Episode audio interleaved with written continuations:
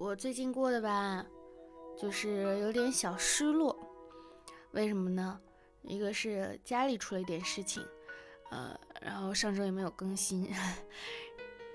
还有一个就是之前试音的一个角色，真的很喜欢，然后今天突然得知没有中，就很难受。而且我关键是我听了中了的那位朋友的试音，人家真的比我合适。就会很难受多一点了，而且还有一点就是你们也听出来了，有点感冒。我本来在想，就是电台嘛，要传递一点快乐的东西，让大家听到都能开心。但是我想，记录自己的生活的话，生活里面总不可能永远都是欢乐吧？所以其实是要有一个自我调节的一个过程。在自我调节这个过程当中呢，我可能录完这期电台，我就会好了。值得开心的事情就是感冒了之后，哎，这个声音听起来，哼，磁性了不少。Hello，亲爱的听众小可爱们，你们还好吗？又到了我们愉快的周四了啊！现在是周四的十一点三十九分，估计更新就是周五的凌晨了。这里依旧是温馨治愈、正能量、暖心暖胃暖被窝的小电台，我依旧是你的小可爱兔小慧啊。在家里出事儿了，出什么事儿呢？就怎么说，就是。有一位亲人啊，被确诊了癌症，就很难受，很难受。因为这位亲人是我非常亲近的长辈，就在我读大学的时候，他因为我父母当时给我的生活费不是特别多，但不少啊，就是正常的，嗯，我忘了，当时好像我爸妈给我一千二一个月吧。我当时在上海读大学，一二年到一六年，其实不太够花，因为。买东西啊，吃饭啊什么的，社交啊什么的，我当时是比较省的，而且我还有自己的，就是还会去做一些兼职，写公众号什么的，也会赚点零用钱，就也不是说完全靠父母。但我这位长辈就是每个月给我打一千块钱，他说不要告诉你爸爸。啊，就是我们之间的小约定、小秘密，到你大学毕业为止。就虽然说没有履行到最后，因为后面应该就是工作太忙忘记了，然后我我也没有提醒。他说啊，给我发的邮件里面还有一句可以提醒，真的很好。就是虽然他忘记了之后，打了很久，真的很久，然后他忘记之后我也没有提醒，因为确实也，就人家对你好不是义务，我真的很感动。而且之前他去上海。出差啊什么的，就是偶尔见面啊，也会给我钱。谁会对自己的侄女什么的这么好呢？而且当时他对他儿子说的话，我其实也很感动。他跟他儿子当时说过：“爸爸是你的一座山，是你的依靠。你什么时候想要依靠这座山，你就什么时候。”所以我就会觉得，这么好的人为什么会生这种病？我真的很难受。然后，呃，幸运的是，就是做手术成功了。而且很成功，虽然说癌症这个东西没有办法，就只要它不转移、不复发，呃，就可以活一段时间。但是就是会觉得一个很健康的人，你的生命给你打上了一个问号，就是你的期限仿佛被提前了，因为你生病了，就算你恢复了健康，你也不会像一个完全健康的人一样，可能以前能活到一百岁，现在只能活到九十岁的这样的一种概念，是幸运的事情，也。不是，也是不幸的事情，所以前段时间心情真的很糟糕，尤其是这两年吧，这两年随着年龄的增长，你就真的会感觉到身边亲人的变老。我的家里姥爷一辈的那种亲人，就是我姥爷的兄弟姐妹，其实我姥爷的兄弟姐妹都很长寿，然后身体也很健康，也是有那种孤老，也是得了癌症，就是呃。上厕所就是膀胱切掉了，然后上厕所都要挂那种外外露的袋子，就是生活质量会大打折扣。然后家里我姥爷的大哥其实身体也不是特别的好，因为上了年纪。我的爷爷也去世了，去世之前还有阿尔兹海默症，都不认识我。他摸着我的手，他说：“你变了。”就是他之前在在完没有完全失去记忆的时候，没有完全糊涂的时候，他摸着我的手说：“他说你变了。”我就在想啊，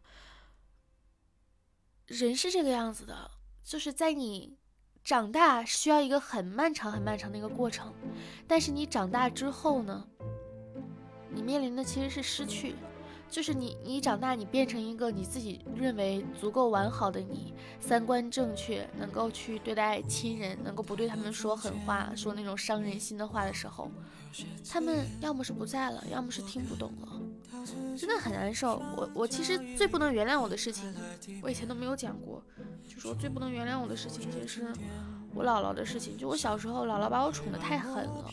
我不是怪我姥姥的意思，对我真的特别的好，就是宠宠到我经常会就说什么说说一些很过分的话，就很任性、很过分的话，什么要你管什么，就是那种语气也很差，一个小孩子。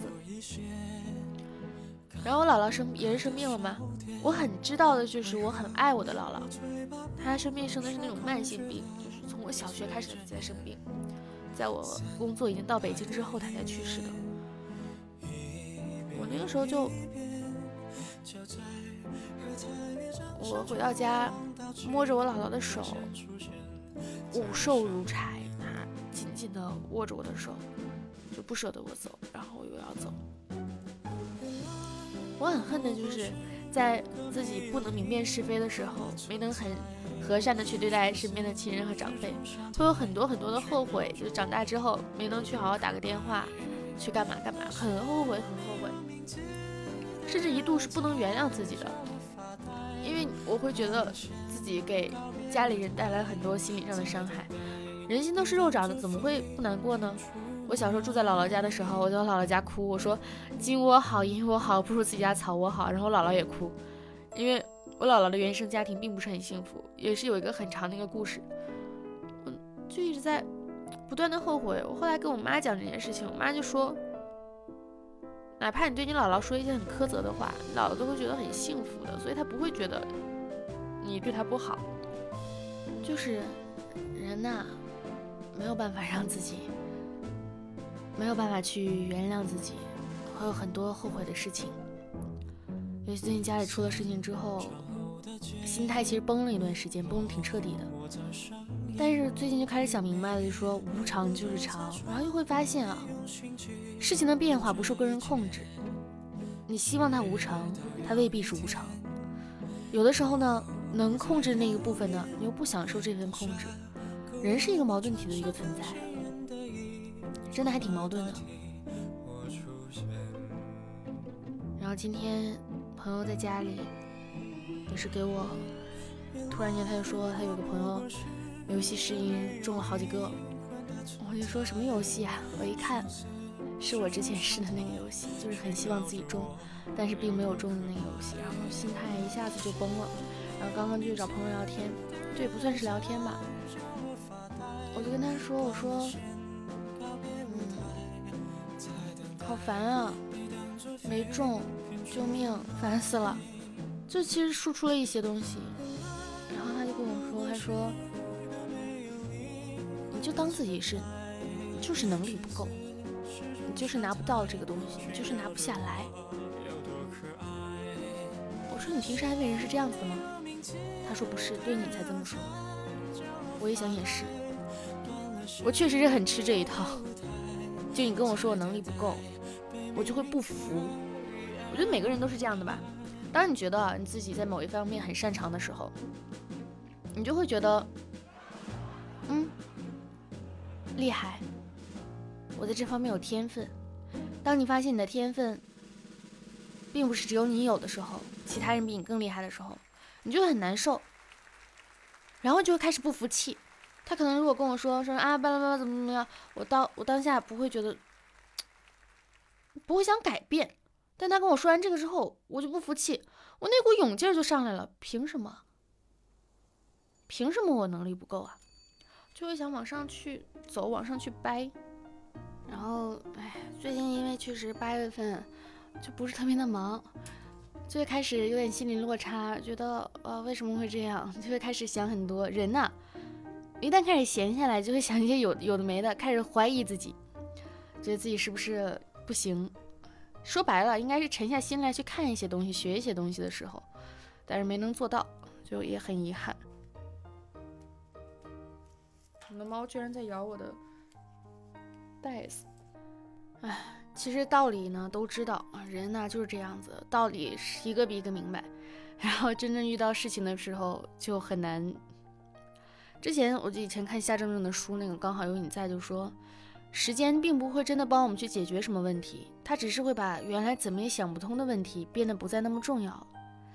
呃，之前我采访一个嘉宾纪肖冰，他也说，事情还是那个事情，该发生的还是会发生啊，不同的阶段有不同的事情，只是你面对这些事情的时候会更坦然了，会更好了，就是心态的调节，对自己的调节会越来越好，真的一定会越来越好的，相信会越来越好的，我们都会拥有璀璨的人生。秋天到了，要走的更加的稳一些。不想要的、不想理的，就留在夏天，让它在高温中被杀死。然后我们昂首阔步的朝着秋天去走去吧。小的时候很觉得春天和秋天。不如夏天那么炙热，也不如冬天那么的凛冽。它像是一个中间的一个地带。包括我姥姥以前的名字叫德秋，得到整个秋天，她自己很不喜欢，把自己名字改成了向杰。你们听这名字也觉得她很要强，真的是一生要强。但是后来他跟我说，他后来发现这个名字真的很好，多美啊，得到了整个秋天。美好的事情总是会发生在夏天，然后也结束在夏天。我们对夏天会有很多的期待，谈个恋爱，一起漫步。到了秋天之后，就会觉得一切就会变得很平常，很平常。但正如前面所说的，无常才是常。这种秋天的感觉也挺好的。秋天意味着收获嘛，那也希望能够在秋天收获到一些。很喜欢很喜欢的人，以及很喜欢很喜欢的事。契诃夫就说啊，不理会是冬天还是夏天的人，才真的是幸福呢。我们偏偏把一年四季过得如此的分明，尤其是北京一直很炎热，到立秋的当天，直接凉了下来。在感叹中国农历的同时，也很感叹，这样泾渭分明，也挺好的。忽然就秋天了，晚上也是凉风嗖嗖。我们都过了一个很快的一年，也是很混乱的一年。二零二二年，然后马上就要到二零二三年。真的就是，可能也是因为到了秋天的原因，加上发生一些事情的原因，我最近一直在审视自己，然后想很多很多的事情，然后，呃，说很多的话，跟自己跟自己说，跟别人讲。就可能整体会呈现出来一种在家生病了，有点小小哀伤的感觉，但是别人不知道，我自己是知道的。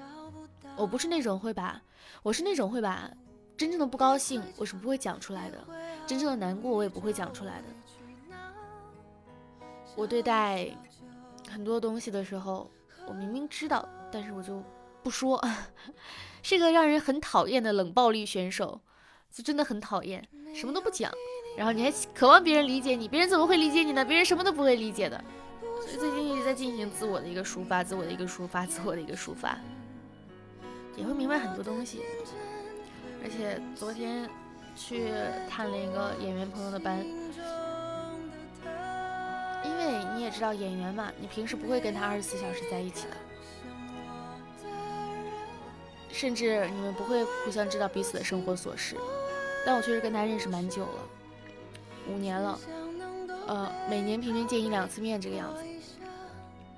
我知道他经历的各种大起大落，他也大概知道我的生活、我的想法，但是没有特别的了解，就不能说是在我心目当中算是熟识的人，呃，远方的朋友，但不能真的算上身边朋友这样。那天我给他带了一个东西，刚好有别人去到那里，他说：“哎，这是什么？”然后他说：“啊，是我朋友带给我的。”那一刻我就觉得啊，也对。朋友嘛，不一定要什么都知道，不一定要知道生活的所有的细碎琐事，不一定要知道你今天在干什么，你明天要什么，不一定要一起逛街、吃饭、看电影，只要是同路人啊，大方向是一致的，都想要到顶点也好，都想要让自己更好也好，在这方面是同路人、同行人的话，就是朋友呀。我突然间就明白了很多，说生活中有挺多这样的朋友，哎，其实也是挺不错的嘛。不然人的精力是有限的，不可能把你所有的细碎小事全部都分享出去，别人也会显得烦啊。但是有有很多这样的朋友，就觉得我希望你更好，我珍惜我们的关系，我希望你未来顺畅，希望你开心健康，你也希望我是这个样子的。知道你好，我就会很好。我觉得这种关系也很也很也很美妙。从身边的各种不同人身上，你会看到各种不同的东西。比如说，有的人告诉你要冲要闯，有的人告诉你要平安要健康，有的人告诉你我们要坚持要努力，有的人告诉你高处不胜寒，你可以当万年老二的位置。你会收获很多不一样的东西，这些东西都是让我觉得很宝贵、很珍贵的财富。想通了很多，然后到了某个点的时候又没有很通，是这个样子的。我现在甚至说是把这个话跟你们讲完之后，我都会觉得舒坦了很多，哎，仿佛自己通了。希望大家也是这样。我觉得我跟你们的关系也是这个样子。我们不没有办法知道生活中所有的细碎琐事，但我希望你们能够平安健康、开心快乐。希望你们能够得偿所愿，希望你们所念皆所想。然后你们也会希望我越来越好。在我想前进的道路上越来越好，加油！那本期小电台到这里结束了，感谢大家收听我这么丧的一期电台。希望你今天开心，明天开心，未来每天都开心。呃，听众群 QQ 群五二四六三一六六八五二四六三一六六八，微博浮夸大哥兔小慧浮夸大哥兔小慧。感谢大家收听，下期再见，拜拜。